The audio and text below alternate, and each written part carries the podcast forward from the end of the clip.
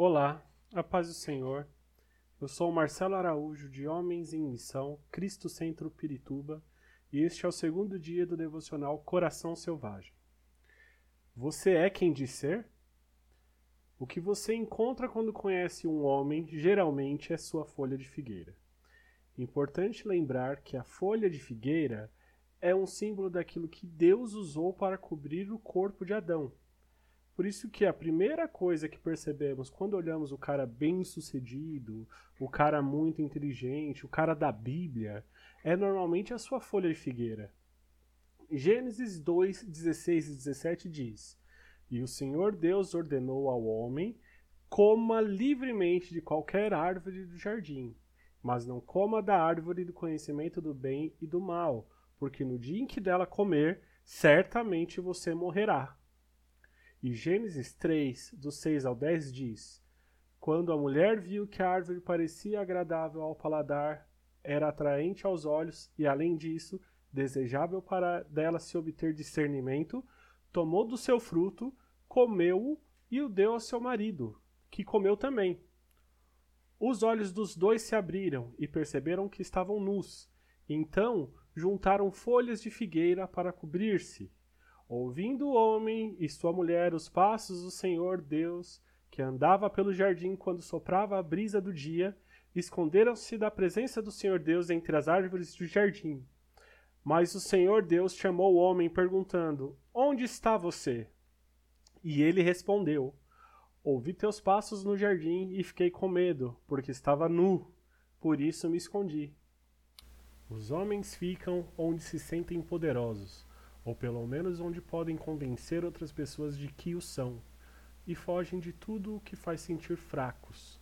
Vejamos um exemplo em Gênesis 12, do 10 ao 20. Houve fome naquela terra, e Abrão desceu ao Egito para ali viver algum tempo, pois a fome era rigorosa. Quando estava chegando ao Egito, disse a Sarai, sua mulher: Bem sei que você é bonita. Quando os egípcios a virem, dirão: esta é a mulher dele, e me matarão, mas deixarão você viva. Diga que é minha irmã, para que me tratem bem por amor a você e minha vida seja poupada por sua causa. Quando Abrão chegou ao Egito, viram os egípcios que Sarai era uma mulher muito bonita. Vendo-a, os homens da corte do Faraó a elogiaram diante do Faraó, e ela foi levada ao seu palácio.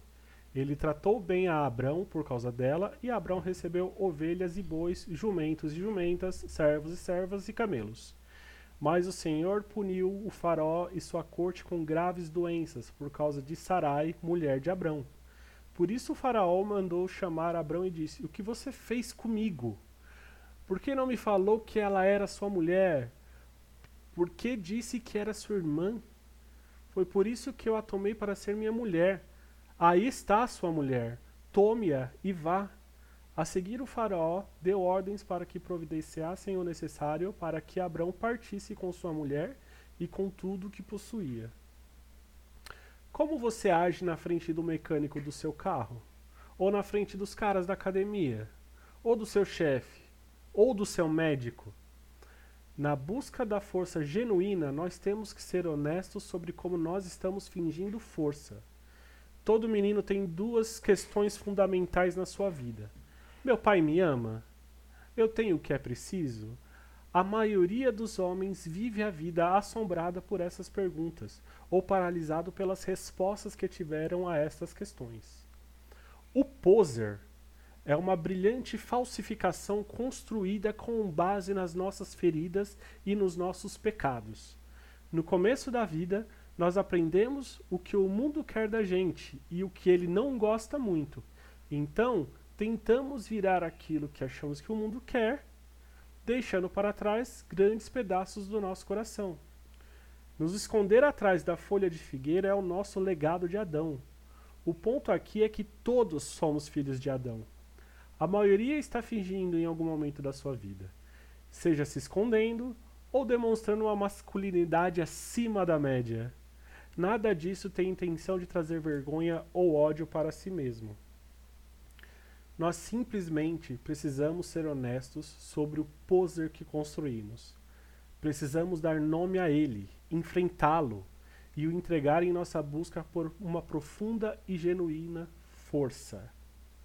O rei Davi reconheceu a sua fraqueza, o seu erro, se arrependeu e fez a oração que está escrita em Salmo 51. Tem misericórdia de mim, ó Deus, por teu amor. Por tua grande compaixão apaga as minhas transgressões. Lava-me de toda a minha culpa e purifica-me do meu pecado. Pois eu mesmo reconheço as minhas transgressões e o meu pecado sempre me persegue. Contra ti, só contra ti, pequei e fiz o que tu reprovas, de modo que justa é a tua sentença e tens razão em condenar-me. Sei que sou pecador desde que nasci, sim, desde que me concebeu minha mãe. Sei que desejas a verdade no íntimo e no coração me ensinas a sabedoria. Purifica-me com rísopo e ficarei puro. Lava-me e mais branco do que a neve serei. Faze-me ouvir de novo júbilo e alegria, e os ossos que esmagaste exultarão. Esconde o rosto dos meus pecados e apaga todas as minhas iniquidades. Cria em mim um coração puro, ó Deus, e renova dentro de mim um espírito estável. Não me expulses da tua presença, nem tires de mim o teu Santo Espírito. Devolve-me a alegria da tua salvação e sustenta-me com o espírito pronto a obedecer. Então ensinarei os teus caminhos aos transgressores, para que os pecadores se voltem para ti.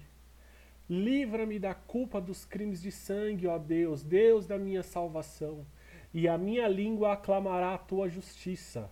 Ó Senhor, dá palavras aos meus lábios, e a minha boca anunciará o teu louvor. Não te deleitas em sacrifícios, nem te agradas em holocaustos, senão eu os traria.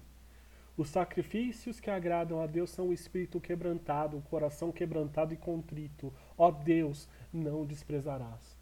Por tua boa vontade faz Sião prosperar, ergue os muros de Jerusalém.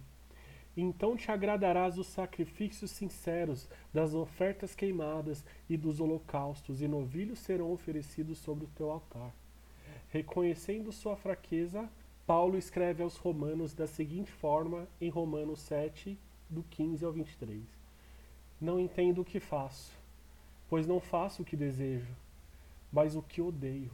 E se faço o que não desejo, admito que a lei é boa.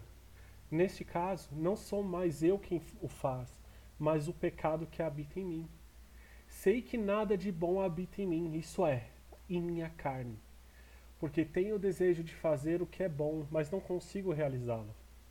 Pois o que faço não é o bem que desejo, mas o mal que não quero fazer, esse eu continuo fazendo. Ora, se faço o que não quero, já não sou eu quem faz, mas o pecado que habita em mim. Assim encontro esta lei que atua em mim. Quando eu quero fazer o bem, o mal está junto de mim. No íntimo do meu ser tenho prazer na lei de Deus, mas vejo outra lei atuando nos membros do meu corpo, guerreando contra a lei da minha mente, tornando-me prisioneiro da lei do pecado que atua em meus membros. Uma das coisas que amo em Jesus é o quão verdadeiro ele é. E essa veracidade pode ser nossa.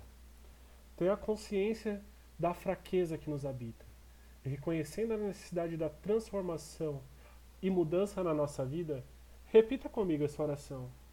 Senhor Jesus, meu Deus amado, me coloco diante de Ti através do Espírito Santo para pedir perdão por todas as vezes que fui fraco, fingindo ser forte. Te peço perdão pelos erros que cometi e me coloco aos Seus pés pedindo seu perdão. Senhor meu Deus, me ajude a ser um homem mais honesto comigo mesmo e me ajude a ser tão verdadeiro quanto tu és. Porque o Senhor é a minha inspiração, e eu quero ser a cada dia um homem mais parecido contigo. Toma-me em tuas mãos e me transforma. Em teu nome eu te peço, já agradecendo pela vitória. Amém.